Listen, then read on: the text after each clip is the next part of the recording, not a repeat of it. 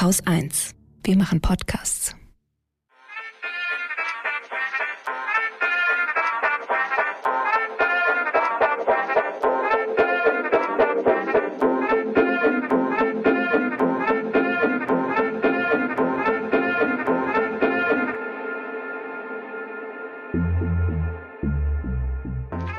Hi, hier ist der Lila Podcast. Mein Name ist Lena Sindermann und ich sitze hier zusammen mit zwei tollen Frauen. Ja, hallo, hier ist Schoko Wedke. Und Laura Lukas. Hi. Wir haben uns heute ein super persönliches Thema für die Folge überlegt, weil wir in unseren Podcast-Konferenzen immer wieder so auf das Thema Guilty Pleasures in unserem Feministinnen-Sein gekommen sind und uns bei voll vielen Punkten immer wieder gefragt haben oder uns immer wieder so die Frage begegnet ist, wie können wir mit so inneren Widersprüchen, die wir haben, umgehen? Also was sind so ganz internalisierte und verinnerlichte Glaubenssätze und Verhaltensweisen, die so in uns drinstecken, die wir so total schwer loswerden, obwohl wir sie eigentlich besser wissen sollten und besser wissen müssten nach unserer irgendwie feministischen Auseinandersetzung. Und das ist so ein bisschen das Thema, eben über das wir heute sprechen wollen, dass wir Feministinnen sind, aber irgendwie hier und da mit uns hadern, Fragen haben, Fehler machen. Genau, vielleicht gebe ich die Frage erstmal an euch beide weiter, Laura und Schoko. Was habt ihr denn so für blöde Glaubenssätze verinnerlicht, von denen ihr einfach nicht loskommt? Ähm, ja, also bei mir ist es so, dass ich immer wieder aufs Neue erschrocken bin über diese, ja, patriarchalen Reflexe, die ich immer noch so ähm, verspüre. Zum Beispiel ist es so eine verinnerlichte Abwertung von Sorgearbeit, die ich immer bei mir spüre. Also so ganz konkret, wenn ich jetzt irgendwie jemanden kennenlerne oder es ist die, Fra die, die Rede von jemandem, also von einer Frau und Mutter und dann ist die halt einfach nur Hausfrau dann ist es bei mir immer so im ersten Moment so, hä, wie? so, okay. äh, und ja, das ist halt einfach Kacke, weil erstens Abwertung von Care-Arbeit und zweitens jede so, wie sie will. Das ist so die eine Sache, ne, dass man halt so diesen Reflex verspürt, so gegenüber anderen, sag ich mal. Den kann man dann ja noch ganz gut steuern oder sollte man steuern. Ja, also das zu spüren ist das eine und wie man sich dann dieser Person gegenüber verhält, ist ja das andere. Ähm, aber so nach innen rein wirkt das ja noch mal viel, viel stärker. Also bei mir äh, stelle ich häufig fest, so ein inneres mich selbst fertig machen. Also ich bin ja auch alleinerziehende Mama und denke mir oft abends so, boah, was habe ich denn heute eigentlich geschafft? Was habe ich denn heute eigentlich geleistet? Und mache mich selber so ein bisschen fertig und muss mich dann selber dafür, da so dran erinnern, äh, zu sagen so, okay, ähm, irgendwie Mittagsschlaf heute ausgefallen, du hast jetzt hier eine 13-Stunden-Schicht gewuppt, mhm. hast dies und das und jenes gemacht und du hast halt einfach wortwörtlich die Verantwortung für ein anderes Leben. Mhm. Also mehr Verantwortung geht, glaube ich, auch in den höchsten Managerpositionen nicht und trotzdem fühle ich mich halt oft abends kacke und würde mir halt irgendwie wünschen, dass das leichter abzuschütteln und zu verlernen ist. Ne? Und gleichzeitig habe ich natürlich trotzdem auch wieder dieses Mutterbild total verinnerlicht und verlange dann von mir, dass ich irgendwie jeden Tag gutes, gesundes, frisches Essen koche und ganz wichtig auch niemals genervt von meinem Kind bin, mhm. weil habe ich mir ja so ausgesucht und überhaupt Mutter sein ist ja das allergrößte Glück. Äh, ja, ist es. Und es ist auch manchmal fucking anstrengend und nervig und man möchte manchmal seine Ruhe haben und sich im Badezimmer einschließen. Ähm, ja, das mit den Muttersein kann ich nicht so nachfühlen, weil ich selbst keine Mama bin. Aber viele Sachen, die du gesagt hast, kann ich auf jeden Fall so bestätigen. Eines der ersten Sachen, an die ich gedacht habe, waren MINT-Berufe. Dass ich das schon so in meinem Kopf drin habe, dass Menschen die MINT-Fächer studiert haben oder die in MINT-Berufen tätig sind, dass ich sie automatisch als irgendwie intelligenter und begabter einstufe als Menschen mit sozialwissenschaftlichem Hintergrund. Und ich zähle mich ja selbst zu den Sozialwissenschaftlerinnen. Und ähm, das ist dann auch etwas, wo ich mich schwer tue, davon loszulösen und von diesen Menschen dann auch nicht eingeschüchtert zu sein, was dann auch natürlich damit zusammenhängt, dass die meisten Typen, also dass es eben viele männliche Leute sind, die eben vielleicht an der TU studiert haben und dann diese MINT-Berufe ausüben. Und aufgrund von so Einstellungen, Kindheitsvorstellungen, ja, Mädchen können kein Mathe, ähm, Jungs sind begabter in Mathe und Mathe muss man auf jeden Fall können, um später im Leben erfolgreich zu sein. Das sind alles irgendwie so Stigma und Stereotype, mhm. die sich immer noch so bei mir verfestigt haben. Mhm. Ich finde, man ist bei dem Thema auch immer viel strenger mit sich selbst ja. als mit anderen. Also das habe ich jetzt auch bei den beiden Beispielen, die ihr jetzt gebracht habt, direkt gedacht, dass man direkt so Dinge wählt, die einen auch selber persönlicher irgendwie betreffen. Also, ne, Laura, du irgendwie, die einfach als Mama viel Care-Arbeit leistet, da wertet man das dann automatisch ab, was man mhm. vielleicht gar nicht so machen würde, wenn man über andere spricht oder andere sieht, die Care-Arbeit machen. Ja, zumal ich ja einfach ja. weiß, wie anstrengend das ist und was das eigentlich, also dass das ja auch wirklich Arbeit ist, also auch schön, aber halt auch Arbeit ist mhm. und wie wertvoll das ist und wie wichtig das mhm. ist und was das einfach für eine wichtige Stütze auch dafür ist, dass die ganze Wirtschaft überhaupt funktioniert, dass diese Care-Arbeit ja. eben geleistet wird. Also obwohl ich mittendrin bin in diesem Struggle ja. und in diesem Brainfuck, Entschuldigung für den Ausdruck, ja, obwohl ich da so mittendrin bin. ja, läuft bei uns. Trotzdem hat man diese Reflexe so im ersten Moment. Und das ist so, ich finde es so heftig, dass, wie tief das drin ist, wie tief das einfach drin ist. Ja. Mir geht es auch immer so, wenn ich irgendwie oder wenn es um meinen eigenen Körper geht oder um so verinnerlichte Schönheitsideale, da mm. weiß ich das einfach. Ich weiß einfach, dass es Quatsch ist und dass wir irgendwie alle liebenswerte Körper haben und unsere Körper so viel leisten und trotzdem ärgere ich mich jeden Sommer wahnsinnig, wenn ich nicht mehr in meine Hosen vom letzten Sommer reinpasse. So. Und das macht mich dann jedes Mal fertig. Oder ja, gucke schon sehr danach irgendwie, wie, wie ich und mein Aussehen auch auf andere wirke. Hm. Und ähm, ja, wie man sich irgendwie auch ja, so präsentiert oder wie man sich gibt. Also ich kann leider nicht von mir behaupten, dass es mir scheißegal ist, was andere denken, wie ich aussehe, yep. sondern dass ich schon, dass es schon sehr so in mir drin steckt irgendwie, gerade was so Körperform ja. und Norm angeht. Ähm, und das ärgert mich jedes Mal wahnsinnig, wenn ich denke, ja, jetzt muss ich aber immer wieder mehr Sport machen, weil es einfach Quatsch ist. Und trotzdem komme ich da irgendwie total schwer von los. Ja. Voll.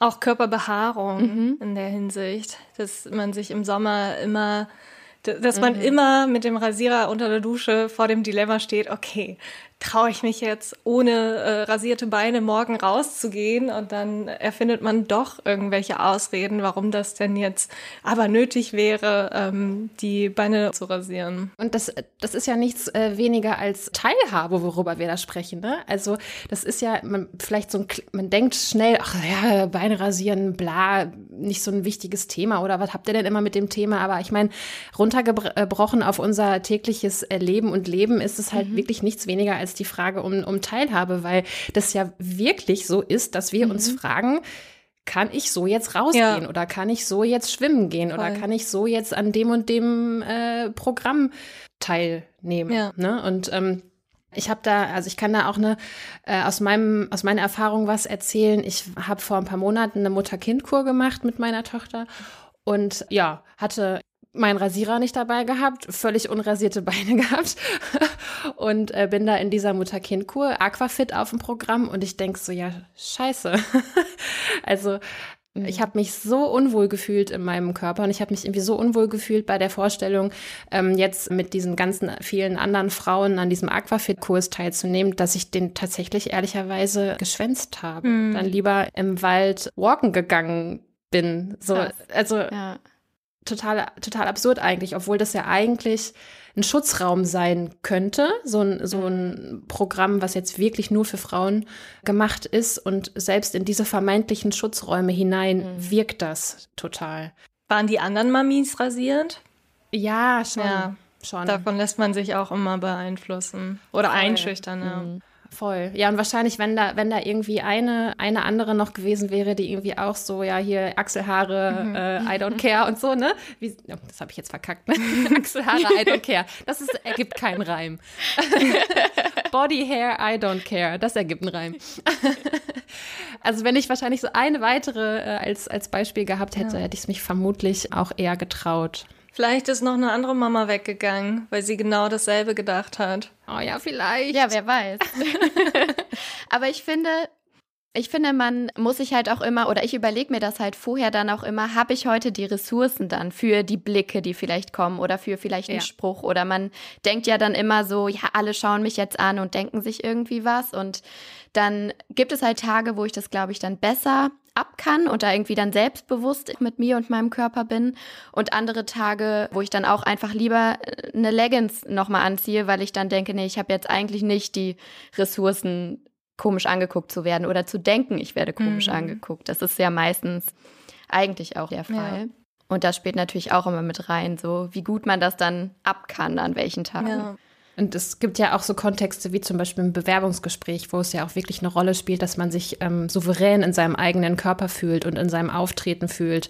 Und ähm, ich würde zum Beispiel auch nicht ohne BH zu einem äh, Vorstellungsgespräch gehen, obwohl ich sonst im mhm. Alltag nie einen trage. Aber und ich das auch eigentlich überhaupt nicht gut finde, dass um weibliche Nippel, die man durchs T-Shirt abgedrückt äh, sehen kann, äh, so ein Bohai gemacht wird. Aber ich wüsste in dem Moment ganz genau, dass es mich irgendwie verunsichern würde und eben mich daran hindern würde, so die Performance beim ähm, Vorstellungsgespräch abzuliefern, die ich gerne abliefern würde. Mhm, ja, mhm.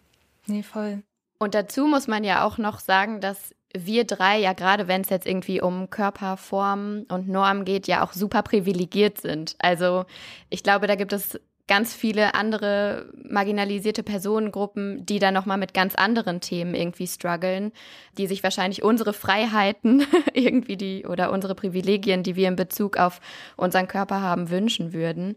Also das muss man natürlich auch immer bei der Debatte irgendwie noch mitdenken, finde ja. ich. Ja, absolut.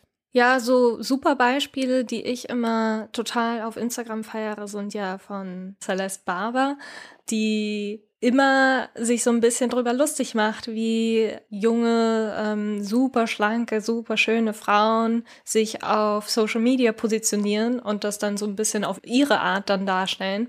Mhm. Oder ähm, die Sophie Hagen mit ihrer ähm, Aktivismus, was so Bücher wie Happy Fat oder so angeht, wo sie dann auch drüber schreibt, mhm. ja, was für eine Diskriminierung dicke Menschen eben ausgesetzt sind und welche alltäglichen Probleme da vorhanden sind. Ich meine, sie haben dann zusätzlich auch noch mal das Problem, das wir alle haben, aber gehen irgendwie viel selbstbewusster mit dem Körper um.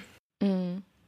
Oder Charlotte Kurt fällt mir da auch ein mit ihrem Podcast Fette Gedanken, die macht auch immer, finde ich, super Content äh, auf Social Media und auch den Podcast finde ich total gut. Da geht es auch dann viel um Selbstliebe oder Akzeptanz einfach des, des eigenen Körpers und auch des eigenen mehrgewichtigen Körpers irgendwie.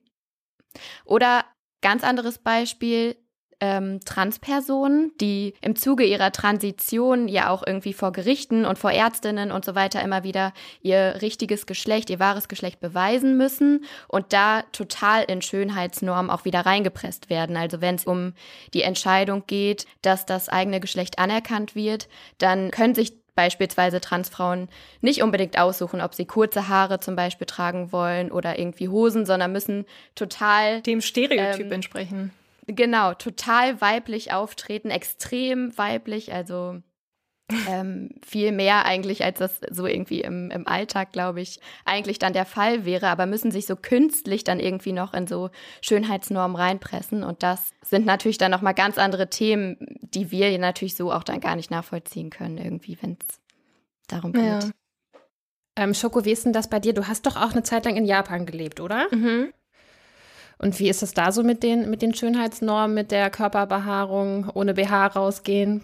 In Japan ist das, glaube ich, alles nochmal ein bisschen strenger, würde ich sagen. Also in vielerlei Hinsichten. Ich muss gestehen, dass ich in Japan, also in Deutschland achte ich auch schon auf meine Äußerlichkeiten, aber in Japan noch viel mehr, weil ich auch das Gefühl habe, dass das überall irgendwie propagiert wird, wenn man Bahn fährt, dass man dann überall, also wirklich in jedem Waggon gibt es Werbeplakate zu äh, Ganzkörperenthaarung.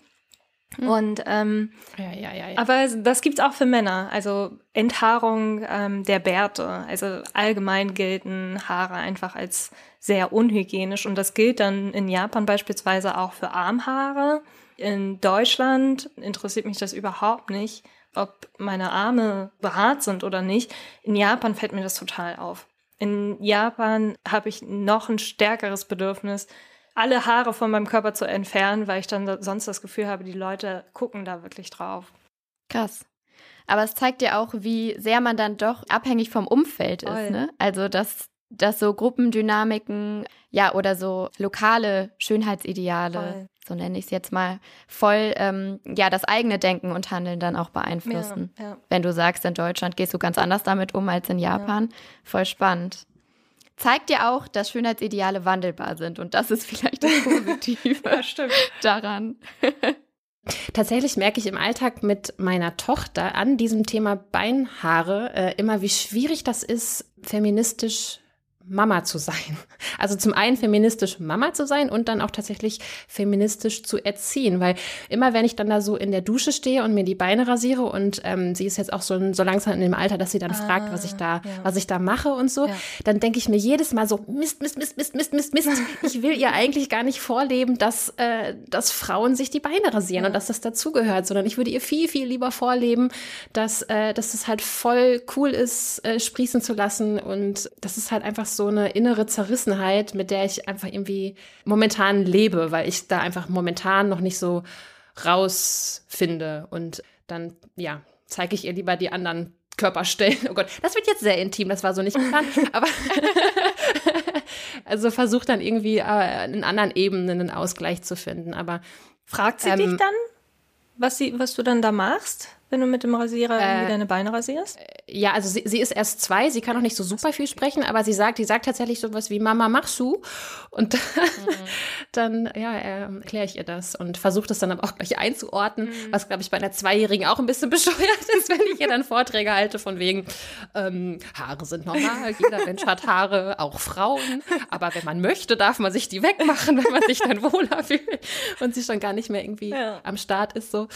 Ähm, ja, aber das sind halt so die, so die Struggle, die man so irgendwie im Mama-Sein dann hat. Ähm, oder auch so dieser Schmerz, den ich dann oft empfinde über die Machtlosigkeit, die man dann doch halt hat. Ne? Also man, man ist irgendwie schwanger und äh, kriegt das Kind und denkt dann, ah, das mache ich so und so und äh, will sich da voll einsetzen, dass das Kind halt irgendwie eben mit anderen Geschlechterrollen aufwachsen kann. Mhm. Und. Zack, kaum ist es in der Kita. Mhm, ja. ist irgendwie pink cool und Zöpfchen sind cool und Schmetterlinge sind cool. Und gleichzeitig will man ja dann auch immer sagen, ja, ist ja auch cool. So, du darfst ja auch Glitzer und Pink und Schmetterlinge cool finden. Und trotzdem ist es halt so, also der Zug ist irgendwie so schnell abgefahren und das, das sorgt bei mir immer so für so leichte Schmerzgefühle. Ich meine, gut, wir haben noch ein paar Jahre vor uns, in denen ich feministischen Einfluss auf sie nehmen kann. Aber ein Thema, was mich auch sehr bewegt, ist dieses, was man so ein bisschen mit, mit Stranger Danger überschreiben könnte. Ja. Ähm, also, mh, da muss ich vielleicht mal kurz ausholen. Mhm. Ich habe den Begriff gelesen bei ähm, Rebecca Endler im Patriarchat der Dinge und fand den irgendwie sehr, sehr gut. Das steht halt für diese Gefahr, die wir immer so empfinden von dem Fremden, der irgendwie im Busch lauert und uns, äh, also insbesondere Frauen, überfallen und vergewaltigen äh, könnte und dass wir uns vor dem in Acht nehmen oder vor Übergriffen. Und das ist auch sehr wichtig und richtig. An der Stelle sei jetzt noch mal ganz kurz der Vollständigkeit halber erwähnt, dass aber eben bekannt ist, dass 75 Prozent der Übergriffe sexualisierter Gewalt aus dem Nahbereich stammen, also Freunde, Bekannte, Familie. Und eben dieser dieser Gefahr der Stranger Danger eben dieses Gefühl eher halt ein gefühltes ist und nicht so ähm, so sehr der Realität entspricht. Trotzdem kommen diese Dinge natürlich vor und trotzdem, das kennt äh, jede Frau, dieses Gefühl von, ich fühle mich unsicher in der Öffentlichkeit, ich nehme meinen Schlüssel lieber mal so zwischen die Finger, dass ich zur Not einen auf die Nase geben kann.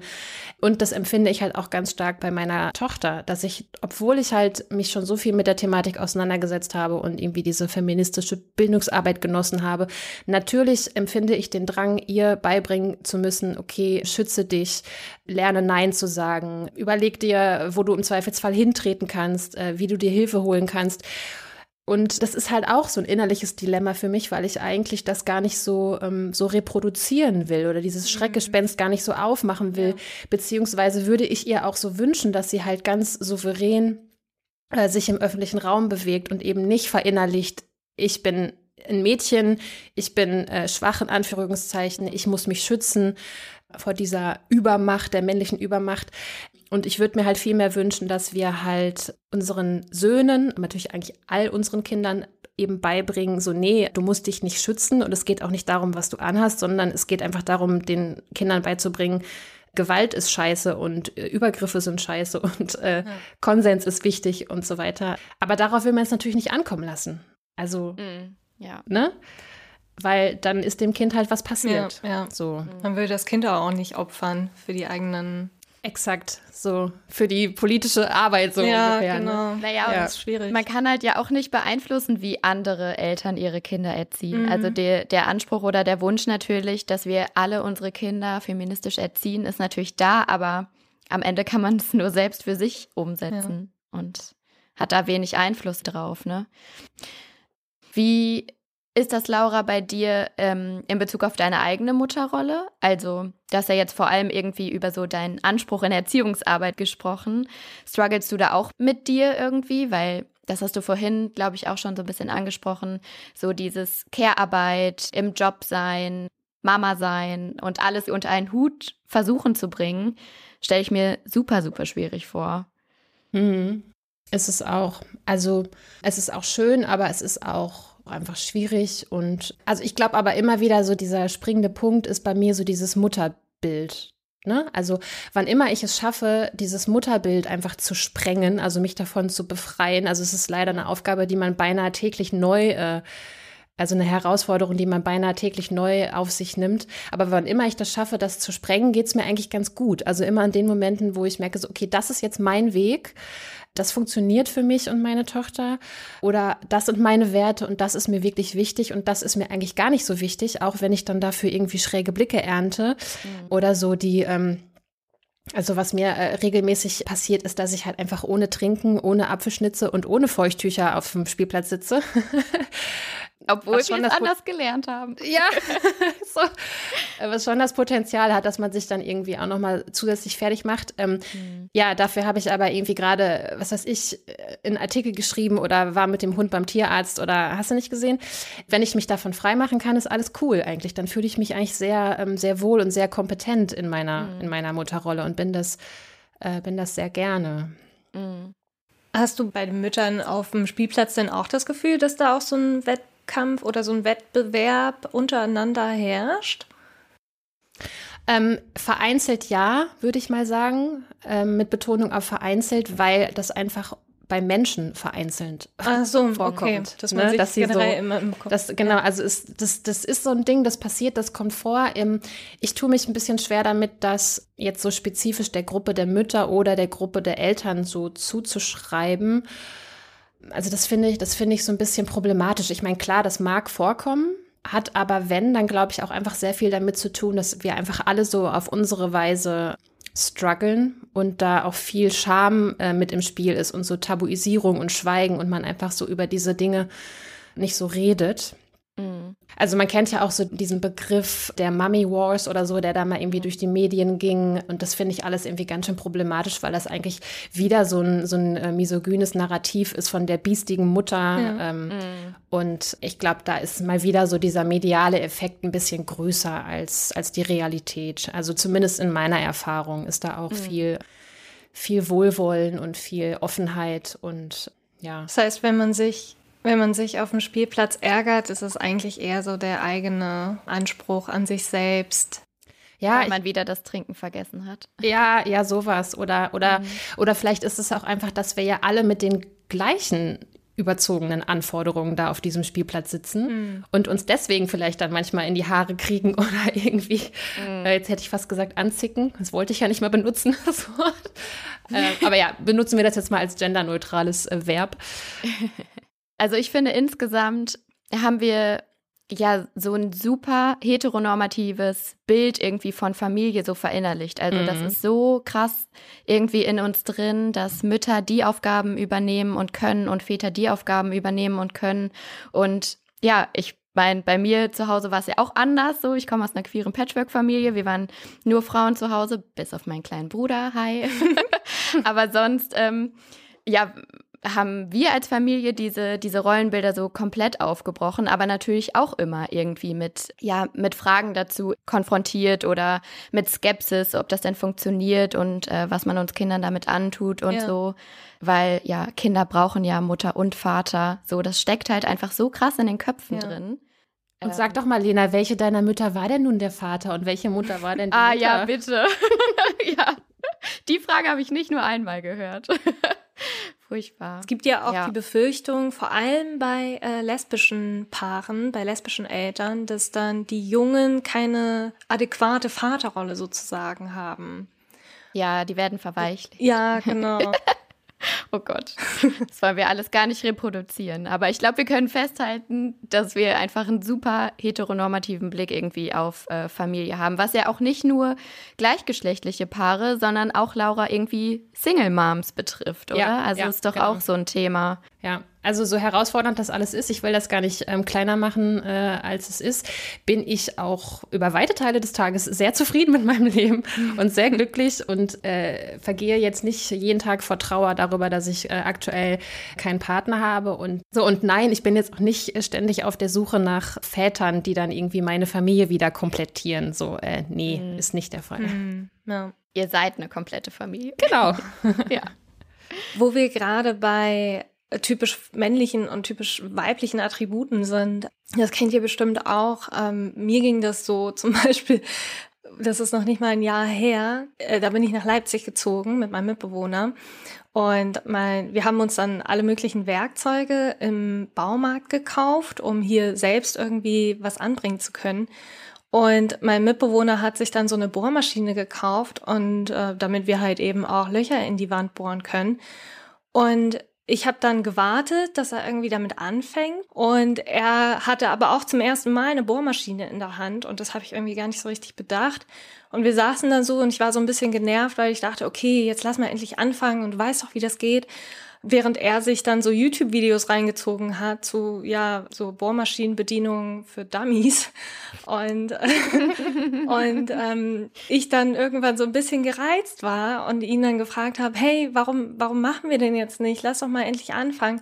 Und er mir dann zurückpumpen musste, ja, ich habe es doch auch noch nie gemacht. Und da habe ich mich dann in meinem eigenen Vorurteil so ertappt gefühlt und mit anderen, mhm. also anderen Themen genauso, was äh, Umzüge oder alles, was mit Kraft und Gewicht zu tun hat. Da merke ich halt auch immer bei mir, dass ich mich total darüber ärgere, wenn ich so vermeintliche Männeraufgaben irgendwie nicht kann. Ja. Also bei mir ist zum Beispiel ein großes Thema irgendwie Autofahren. Ja.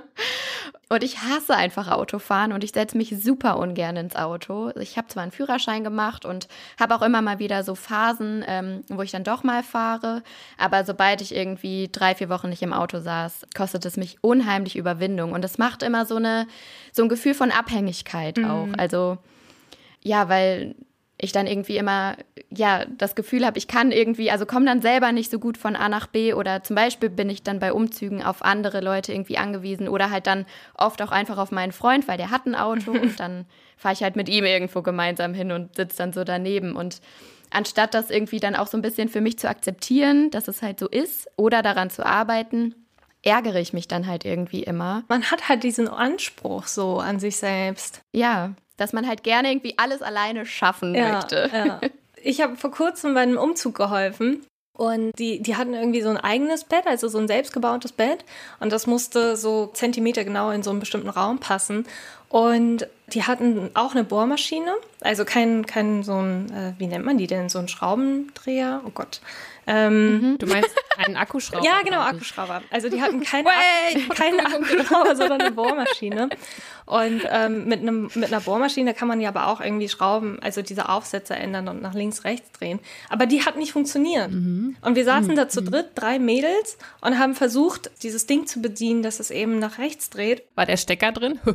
ja, denn, nee, es hat immer nur in eine bestimmte Richtung gedreht, nicht in die Ach andere. So, ja.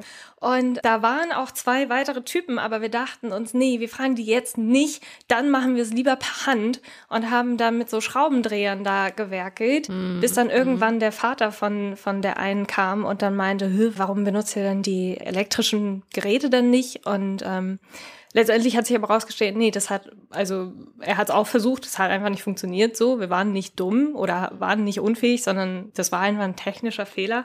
Aber da waren wir auch so stolz, also alle drei Mädels, dass wir uns gesagt haben, nee, wir, wir fragen die jetzt nicht um Hilfe, wir fragen jetzt nicht, wie das geht, sondern machen es selbst. Mhm. Letztendlich hat es auch geklappt. Und ähm, mhm. da freut man sich dann über so kleine Erfolge.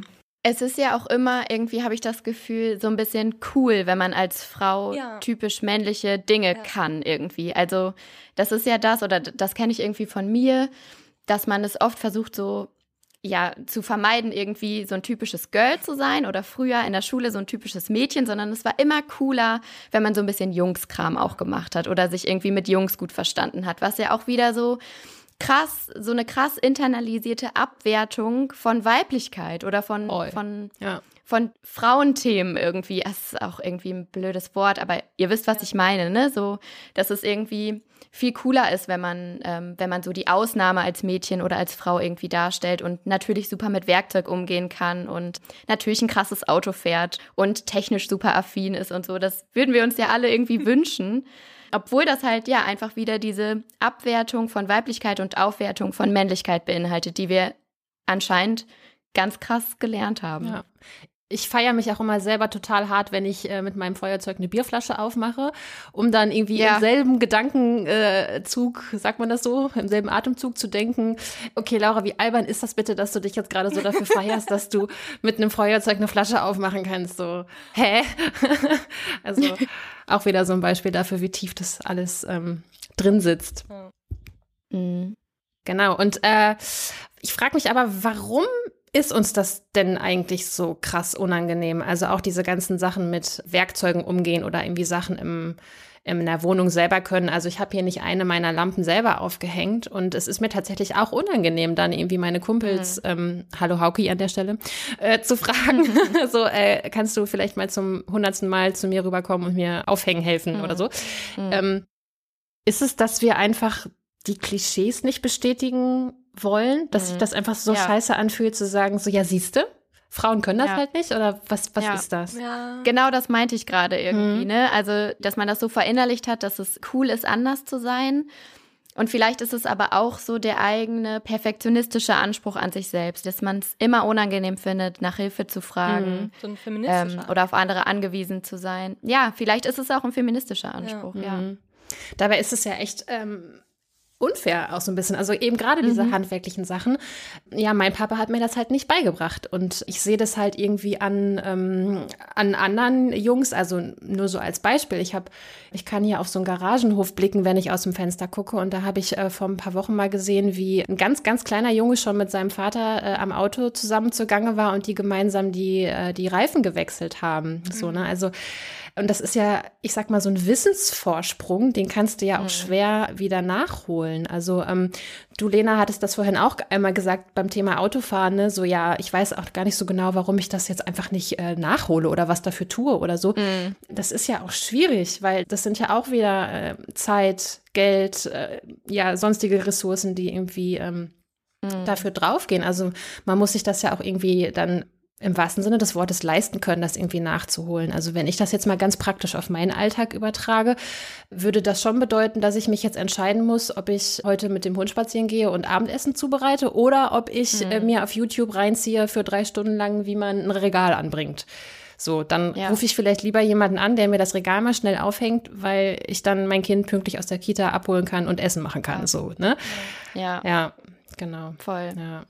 Ähm, ein anderes Thema, was ich noch gerne ansprechen möchte, wo ich auch immer mit ein bisschen mit meinen feministischen Ansprüchen hadere, ist Sprachlosigkeit im Alltag. Also damit mhm. meine ich so mangelnde Schlagfertigkeit in so bestimmten Situationen. Wahrscheinlich auch aufgrund von so Dilemma, was ich dann habe, wie ich damit umgehe, ob ich jetzt die Harmonie also so ähm, in so einer Runde im Freundeskreis oder so, ob ich dann eher darauf achte, dass so eine harmonische Atmosphäre herrscht oder ob ich dann meine Werte durchsetze. Mhm. Kennt ihr wahrscheinlich mhm. auch. Mega. Voll, ja. Das steckt auch voll krass in mir drin, dass ich so ein Harmoniebedürfnis irgendwie habe ja. und gar keine Lust irgendwie auf Streit oder Konfrontation in so Gruppen. Ja. Ja. Mhm. ja, also einerseits genau das, aber andererseits auch, wenn zum Beispiel an der Kasse oder so ein blöder Spruch fällt, dass ich dann immer so perplex mit so einer Sprachlosigkeit mhm. dastehe, mhm. weil ich einerseits den Anspruch habe, immer schlagfertig zu sein und einen coolen Spruch irgendwie drauf zu haben, aber ähm, dann letztendlich dann meistens irgendwie mit einem Kopfschütteln oder mit einem mit so verzogenem Blick dann den Ort verlasse und mich dann mhm. im Nachhinein immer noch irgendwie ja vielleicht Stunden oder Tage lang ärgere, was ich denn auf diesen blöden Spruch hätte sagen können. Ja, ja voll. das kann ich auf jeden Fall auch. Da macht man sich selber auch noch so ein bisschen fertig, dass man ja als Feministin jetzt diese Chance vertan ja. hat, da irgendwie äh, Kante zu zeigen und, und so, ne? Also ich glaube, auch da darf man, darf man einfach gut äh, zu sich selbst sein und ähm, also weil das ist ja auch, das ist, also ich meine, so übergriffige Situationen, das ist krass. Also ich mhm. meine auch, auch verbale Übergriffe sind krass und ich glaube, da dürfen wir uns auch verzeihen, wenn wir dann trotz feministischen Anspruchs dann in dem Moment nicht so ähm, schlagfertig sind. Vielleicht kann man dann hinterher einen Tweet raushauen. Es ist aber auch mhm. okay, das einfach gar nicht weiter zu bearbeiten, weil es ist ja auch nicht unsere Aufgabe, ständig und überall die Welt zu verbessern oder Bildungsarbeit ja. zu leisten. Genau. Ja, unbezahlte Bildungsarbeit, ne? Da habe ich auch das Gefühl, ja, dass ich da immer auch so ein bisschen struggle, weil mich das total viele Ressourcen kostet, in diese Konfrontation dann reinzugehen, wenn man irgendwie mit Freunden oder Familie irgendwie beim Bierchen zusammensitzt und dann jemand was sagt und ich denke, nee, da muss ich jetzt aber eigentlich äh, was dagegen sagen oder Widerspruch einlegen. Und auf der anderen Seite weiß ich aber, dass es mich voll die Ressourcen irgendwie kostet und ähm, ja, am Ende unbezahlte Bildungsarbeit ist, die man dann mal eben nach Feierabend noch leistet und da irgendwie so einen Mittelweg zu finden, das fällt mir auch voll oft ja. schwer. Ja. Und schwierig voll. ist es noch, wenn man da mit dem Standpunkt alleine dasteht. Also wenn man irgendwie mhm. die Einzige ist, die das auf eine bestimmte Art wahrgenommen hat und dann andere Leute mit Argumenten kommen wie, ja, reagieren nicht so über also ähm, oh, Onkel Heinz, vielen Dank. Ja, schön, schön für dich. ja. Ja. Oder wo man dann auch wieder mit so Klischees konfrontiert wird, dass man jetzt äh, ja alles auf die Goldwaage legt als Frau oder hm. ja, ja, das Z-Wort, das ja. ich nicht wiederholen ja, will, genau. einem dann. Und auch da ist es okay, äh, also choose your battles. Auch da ist es okay, mhm. wenn man irgendwie Oma Erna und Onkel Heinz dann in dem Moment keine Widerworte gibt, weil einem der innere Frieden gerade in dem mhm. Moment wichtiger ist. Mhm. Ja. ja. Ja, ich aber ich gucke mir trotzdem irgendwie gerne so Board Panda Seiten oder so an, wo ich dann von ganz vielen coolen Tweets oder Frauen lese, wie sie so blitzschnell ja. schlagfertig Antworten gegeben haben. Und ich freue mich immer so riesig, diese Sachen durchzulesen und denke mir, okay, den merke ich mir und den screenshotte ich noch. Ja. Dazu auch eine sehr gute Podcast-Empfehlung von unserer Kollegin mhm. Laura Vorsatz. Sie hatte meine eine Sendung über Schlagfertigkeit rausgebracht. Die Folge nennt sich Feministisch diskutieren lernen. Ja. Genau, aktuellste Folge von Feminismus mit Vorsatz. Zum Thema Cool Girl hat sie, das hatten wir ja vorhin auch schon mal das Thema, hat sie praktischerweise auch eine gemacht und auch äh, zum Thema Bad Feminist, worauf wir gleich auch noch zu sprechen kommen. Also insofern zieht euch einfach die ganze Staffel mhm. rein. Ist ein sehr guter Podcast. Genau.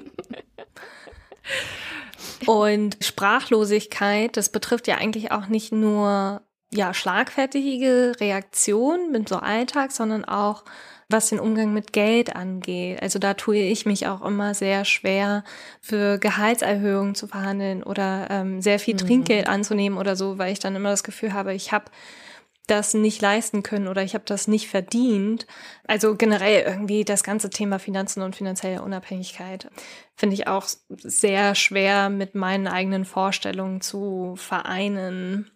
Und wenn ich das noch weiterknüpfe, also so, so auch mit dem Hochstapler-Syndrom umzugehen, also dass man dann irgendwie immer die Empfindung hat, man hätte nicht gut genug geleistet oder man hätte das eigentlich nicht verdient, ja, oder generell beim Job habe ich das. Also wenn es darum geht, irgendwie sein eigenes Gehalt zu verhandeln oder sich irgendwie fragt, okay, hat man, also ist man wirklich qualifiziert genug für den Job? Kriegt man das hin? Und das sind, glaube ich, so Fragen, weiß ich nicht, die sich vielleicht Männer nicht so stellen, die einfach total selbstbewusst irgendwie den Job annehmen voll, und ja. Ich glaube, da gibt es auch, gibt tatsächlich auch Studien zu, die irgendwie sagen, ähm, weil ja viele Unternehmen auch irgendwie sagen, ja, wir würden gerne mehr Frauen einstellen, aber die bewerben sich einfach nicht.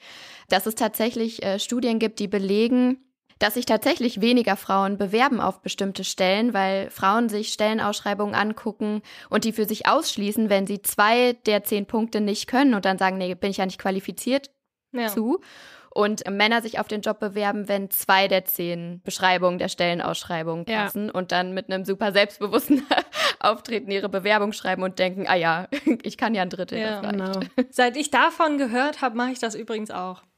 Dass du dich trotzdem bewirbst ja. dann? Ja. Ähm, wir hatten es ja jetzt auch schon ein paar Mal so von, von, von Mathe und diesen ganzen, äh, ganzen MINT-Fächern. Und da gibt es übrigens auch einen Zusammenhang zu diesem Hochstapler-Syndrom, ne? also auch Impostor-Syndrom äh, genannt. Ne? Also dieses, äh, was mache ich hier eigentlich? Ich habe das gar nicht verdient und ich könnte jeden Moment mit meiner Nicht-Leistungsfähigkeit auffliegen. Ähm, und zwar ähm, obwohl das sozusagen alle, alle Gender und alle Menschen betrifft, ja, gibt es das schon tendenziell eher bei, bei Frauen und, äh, und marginalisierten Menschen. Und äh, ja, äh, Überraschung, äh, dahinter stecken halt auch wieder stereotype Rollenzuschreibung. Also eben zum Beispiel, dass äh, Mädchen äh, häufig vermittelt wird, ähm, wenn sie irgendwie gut in Mathe sind, dann ist es, weil sie sich ganz dolle anstrengen. Und äh, Jungs wird dann vermittelt, naja, sie haben halt einfach Talent für, für, mhm, für Mathe. Ja. Und deswegen gehen die halt schon viel, viel ähm, selbstbewusster und lockerer dann an so eine Sache rein. Und Frauen und Mädchen wachsen dann halt auf so mit den Gedanken so, ja, das war Zufall, das war Glück, ich hatte Hilfe oder ich habe mich halt ganz, ganz besonders angestrengt und kommen halt nicht auf den simplen Gedanken, dass es auch einfach an ihren Fähigkeiten liegen könnte und an ihrem Können und dass sie es halt mhm. einfach drauf haben, so. Ja. Meine Güte. Genau, und ähm, wenn man sich dann nochmal jetzt hineinversetzt in zum Beispiel schwarze Frauen, People of Color, die halt auch nochmal mit ganz anderen täglichen Invalidierungserfahrungen zu tun haben, ne? also denen auch oft dann gesagt wird, ach, das war doch nicht so schlimm, du übertreibst, die also auch irgendwie aufwachsen mit so einem, okay, meine Wahrnehmung ist irgendwie nicht, nicht ganz richtig oder wird hier negiert ne, in, in Kombination mit diesen ständigen Mikroaggressionen, denen sie ausgesetzt sind, das ähm, erhöht dann auch einfach nochmal das Risiko für, für psychische Probleme, also in Kombination mit dieser, mit diesem Imposter-Phänomen. Ähm, bei natürlich gleichzeitig niedrigeren Chancen, dass das auch diagnostiziert und behandelt wird. Ja. Also auf jeden Fall so ein ganz klarer Zusammenhang zwischen diesem Imposter-Syndrom und so Themen wie Selbstwert, Scham, Perfektionismus, äh, hm. Fehlerbewusstsein, was ja alles Dinge sind, wie wir wissen, die so ein bisschen wie so ein Default-Setting uns Frauen inhärent sind, aber vielleicht nicht sein sollten. Hm. Ja, zu dem Thema Hochstapler-Syndrom oder Imposter-Syndrom gibt es auch einen guten TED-Talk, den man sehr empfehlen kann wo die Sprecherin erklärt, wie man damit umgehen kann oder wie man versuchen kann, diesem Imposter-Syndrom eben so ein bisschen äh, abzuschwächen oder loszuwerden, sich von diesen Gedanken. Und ihr Ergebnis oder ihre Empfehlung ist, dass man einfach auf andere Frauen zugeht und denen sagt, was sie eigentlich für Fähigkeiten haben. Und dass es eigentlich Quatsch ist, dass diese ganzen Sorgen und Vorurteile, die man so gegenüber sich selbst hat oder dieses, diese Kritik, das alles nicht verdient zu haben. Also, dass halt eben Frauen, anderen Frauen sagen, was sie eigentlich Tolles können und was für Fähigkeiten sie alle haben oder einfach andere so darauf hinweist, so äh, gerade nimmt dir dein Imposter-Syndrom überhand. Ja. Konzentrier ja. dich mal wieder darauf, äh, was du alles geleistet und geschafft hast. So, ne? Ich glaube, das ist voll der gute, gute Appell. Man muss allerdings ja auch sagen, also ich finde generell Solidarität unter Frauen, unter Feministinnen ist irgendwie was, was ich mir manchmal auch noch mehr wünschen würde irgendwie. Also ich kenne das schon auch, dass gerade auch Frauen untereinander manchmal nicht so ganz nice zueinander mhm. sind oder ja, man vielleicht auch selber manchmal so ein bisschen eifersüchtig ist, irgendwie, wenn andere zum Beispiel super selbstbewusst mit sich und ihren Körpern irgendwie sind oder so Weiblichkeit ganz krass ausleben, wo ich dann immer denke, das ist für die feministische Idee kontraproduktiv. so, das Boah, das ist ja ein geiler Satz, den werde ich auf jeden Fall in meinen Wortschatz aufnehmen. Also Entschuldigung, aber das, was Sie da gerade machen, ist für die feministische Idee doch kontraproduktiv. Ja, finde ich gut. Nein, so wollen wir es natürlich nicht machen. genau, wir wollen ja, wir wollen ja nicht anderen Frauen und Menschen sagen, was sie tun dürfen und was nicht und was feministisch ist und was Eben. nicht. Ja. Ja, überhaupt dieser Gedanke unfeministisch, was ist das überhaupt? Also, wer, wer entscheidet das, was unfeministisch oder feministisch ist? Spoiler, niemand. Niemand, ja. Ja, unfeministisch sein gibt es natürlich schon. Also Frauen schlagen zum Beispiel ist ja schon zutiefst unfeministisch. Aber ich weiß, was du meinst, Laura, dass äh, man oft diese Kategorien oder die Latte viel zu hoch hängt irgendwie, an was das jetzt gemessen wird. Also ich glaube, ich weiß, was du sagen willst, dass man sich so ein bisschen wünschen würde, dass wir da alle so ein bisschen netter zueinander sind und toleranter zueinander sind. Ja, ich meine aber auch vor allen Dingen so in diesen innerfeministischen Debatten, da habe ich auch oft das Gefühl, dass ich aufpassen muss, nicht als schlechte Feministin gesehen zu werden, weil ich jetzt nicht ganz diskriminierungssensibel gesprochen habe oder mhm. irgendwie einen bestimmten äh, Text nicht gelesen habe oder eine bestimmte Theorie gerade irgendwie nicht im Kopf habe. Ne? Mhm. Also das ist jetzt so ein bisschen dünnes Eis, auf das ich mich hier gerade begebe, weil ich will natürlich jetzt auch nicht sagen, so ja, was darf man denn überhaupt noch sagen? So ja, nee, gar nicht. Mhm. Und gleichzeitig gibt's aber schon gerade, glaube ich, auf Social Media so eine Tendenz von dass wir uns halt irgendwie gegenseitig so ein bisschen an die Gurgel gehen und zu sagen, so ja, das, das geht aber gar nicht und äh, ähm, du hast dieses und jenes Privileg nicht hinterfragt und so, was zweifelsfrei total wichtig ist, Privilegien zu hinterfragen und so. Und trotzdem habe ich manchmal Sorge, was falsch zu machen, ja. so als Feministin und irgendwie als falsche Feministin, schlechte Feministin, mhm. mich zu blamieren. So, ne? Ja. Ich weiß nicht, wie es euch da geht. Nee, das kenne ich total. Also ähm, mir war das auch gar nicht vorher irgendwie so bewusst. Also ich kannte das aus meinem Freundeskreis gar nicht, dass man, dass man mir gesagt hat, ähm, ich hätte bestimmte Privilegien oder bestimmte Gruppen nicht berücksichtigt und dass mir das durch die Arbeit im Lila Podcast schon aufgefallen ist und dass es deswegen auch ja, dass ich mir deswegen jeden Satz nochmal überlege, ob ich den nochmal einwerfe oder ob ich mich nicht traue, ob ich weiß, wie ich damit umgehe. Hm. Hm. Obwohl ja eigentlich auch Kritik was total wichtig voll, ist. Also voll. gerade wenn es irgendwie so ne, in die feministischen Debatten voll. so reingeht. Ja. Weil anders äh, können wir ja auch irgendwie nicht besser werden. Ja. Ja. Aber ja, ich kann das verstehen, dass es gerade irgendwie so diese, diese Angst festigt, irgendwie kritisiert zu werden, was falsch zu ja. machen, jemanden nicht mitzudenken. Ja, weil man da vielleicht auch wieder so den perfektionistischen Anspruch so an sich selbst hat, ne, über den wir heute auch viel gesprochen haben. Aber ja, vielleicht können wir so ein bisschen daraus mitnehmen, dass ähm, wir einfach alle netter zueinander sind. Ja, genau. Und uns ein bisschen mehr Raum lassen gegenseitig für Fehler, für Wachstum ja. und einfach Feminismus als Prozess begreifen. Mhm dass wir uns auch Zeit geben, Dinge zu verlernen, so, ne, die wir irgendwie ja. internalisiert haben, mit denen wir aufgewachsen sind, die wir, wie wir heute festgestellt haben, tief in uns drinstecken und es ist so viel Arbeit, sich von bestimmten Glaubenssätzen so zu lösen und manchmal brauchen bestimmte Dinge einfach Zeit, so im, im Urteil ähm, mit uns selbst, aber auch im Urteil gegenüber anderen irgendwie. Und manchmal ist es halt auch einfach geil, ne? Also ähm, ich kann ja jetzt vielleicht mal äh, hier äh, öffentlich gestehen, dass ich zum Beispiel die Fast and Furious Filme ziemlich nice finde. äh, oder dass einer meiner liebsten Filme äh, Miami Vice ist in der Verfilmung mit Colin Farrell.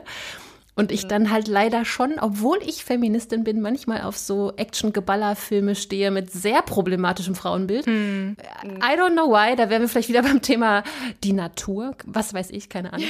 ähm, aber ich finde es einfach so unfassbar witzig, so Filme mit, mit Dwayne The Rock Johnson und Vin Diesel, wenn die so aufeinander prallen und dann sich diese harten, autofahrenden, ballernden Jungs um ihre äh, Frauen so sorgen und sie retten. Das ist zumindest in der Samstagabendunterhaltung finde ich das ganz nice.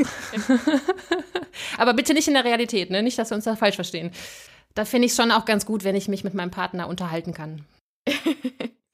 Aber ich kann das voll nachvollziehen, dass man ja dann doch irgendwie manchmal zu Büchern oder zu Serien oder Filmen greift, die Geschlechterklischees total reproduzieren mhm. irgendwie und total bedienen und ähm, man sich da irgendwie so fallen lassen kann oder manchmal auch irgendwie das Gefühl hat, da kann man dann noch mal besser abschalten so. Also ich habe zum Beispiel Gossip Girl auch total gefeiert als Serie irgendwie mhm. ne und weiß ganz viel ist natürlich problematisch, aber ich habe es trotzdem gerne geguckt und glaube ich, macht mich trotzdem nicht zu einer schlechteren Feministin. Dann, dann müsstest du unbedingt auch noch Bridgerton gucken, falls du es nicht schon getan hast. Das ja, habe ich auch die, gesehen, die Jane Austen-Variante von Gossip Girl sozusagen. ja, voll. Ja, da wird auch sehr viel, ähm, da sieht man sehr viele schön geformte Männerkörper. Das macht ja auch mal Spaß. ja, oder OC California. Oh mein Gott, habe ich auch super gesuchtet. Ja, ich auch. Ja. Okay. Ähm, die Serien sagen mir leider alle gar nichts, aber ich kann, ich kann die Guilty Pleasures sehr gut nachfühlen. Bei mir ist das mit Musik so, dass ich manche Musik sehr gerne höre, weil ich die einfach aus vielleicht Kindheitsradiomusik so kenne und dann erst im Erwachsenenleben angefangen habe, die Texte zu hinterfragen mhm. und dann festgestellt habe, okay, die sind jetzt aber eigentlich ja äh, ziemlich problematisch, also teilweise sogar hochproblematisch. Ähm, da muss ich gestehen, ich höre zum Beispiel einige Tracks von Bloodhound Gang gerne, obwohl ich die Band wirklich schlimm finde. Und die sind so rassistisch und sexistisch. Aber was soll man machen, wenn man, wenn man die Songs catchy findet, dann ja, aber ich höre die auf hm. Kopfhörer. Hm. Bloß nicht, dass meine Lampe. das ist gut, damit es nicht noch weiter probieren. Ja, genau. ja. Ich erwische mich auch mal dabei, wie ich dann so vom Radio so, Can you blow my whistle, baby, whistle, baby. Und dann so denke so, Alter, ja. was habe ich da gerade gesungen? So. Ja, ja, das. Ja, das sind das ist, die, ja. die fiesen heimtückischen äh, Moves des Patriarchats. Mhm. Da sind Shopping finde ich auch so ein Thema. Shopping, ja. Shopping, ja, voll. Also muss ich auch gestehen, da ist man, da sind wir jetzt so ein bisschen wieder beim Anfang der Folge Schönheitsideale, so von denen ich einfach nicht so gut loskomme. Ich liebe es, wenn ich neue Klamotten habe oder irgendwie ausgiebig shoppen war, obwohl ja, das natürlich auch wieder irgendwie so internalisierte Schönheitsideale reproduziert und ähm, Kapitalismus ankurbelt. Kapitalismus ja. ankurbelt, genau auch. Schämst du dich denn gar nicht, Leben? Also wirklich. ja, manchmal schon. Aber ich kann nichts dagegen tun, dass ich mit so vollen Shoppingtüten äh, mich dann gut fühle am Ende des Tages. Ja, wäre doch schön, wenn wir einfach ähm, ja uns allen zugestehen würden, irgendwie noch mehr Fehler zu machen, in Widersprüchen zu leben. Ne? Übrigens fällt mir gerade noch ein, ähm, so zu diesem ganzen Thema eine schlechte Feministin sein und auch guten Gewissens eine schlechte Feministin sein, kann ich sehr empfehlen. Das Buch von Roxanne Gay, was ich gerade lese, Bad Feminist. Hm. Und sie hat auch äh, einen TED-Talk gemacht zu diesem Thema. Confessions of a Bad Feminist haben wir auch in die Show Notes gepackt. Macht auf jeden Fall sehr viel Spaß, sich das äh, reinzuziehen. Ja. Und dann würde ich mir auch irgendwie wünschen, wenn wir vielleicht irgendwann überhaupt von diesem ganzen binären Geschlechterverhältnissen und binären Rollenklischees so wegkommen würden. Ich, ich weiß, es ist Zukunftsmusik, aber das würde ich mir echt wünschen, dass wir irgendwann gar nicht mehr so viel darüber sprechen müssen, was jetzt typisch männlich und typisch weiblich ist. Und ähm, ich glaube, da ist auch schon viel passiert. Also wenn man sich so die Generation vor uns anschaut, die waren ja echt auch noch mit anderen Rollenerwartungen irgendwie so konfrontiert. Und ich hoffe mir echt, dass die Generation nach uns es schaffen, immer noch weiter aufzubrechen. Und ähm, ja, dass wir irgendwann in so einer postbinären Geschlechterwelt ja. leben ähm, als Utopie. Also, dass Feminismus eben auch ein Prozess ist und dass es eben keinen perfekten Feminismus gibt oder Feminismen, sondern dass wir eben alle daran arbeiten, unsere, unsere Sozialisation abzubauen und das, was wir als Kinder lieben gelernt haben. Ja.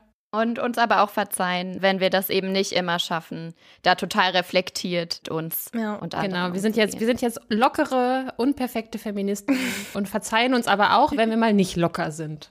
So. Genau. Super. Ja, ja, dann würde ich sagen, sind wir am Ende unserer Sendung angekommen. Hat wieder sehr viel Spaß gemacht. Danke Lena, danke Laura und ähm, an die HörerInnen unter uns. Falls euch die Sendung gefallen hat, dann würden wir uns freuen, wenn ihr das Abo weiterempfehlt. Das wäre eine tolle Möglichkeit, uns zu unterstützen und dann hören wir uns das nächste Mal wieder. Vielen Dank, Schoko. Vielen Dank, Laura. Vielen Dank euch. Tschüss. Hat Spaß gemacht. Tschüss. Ciao.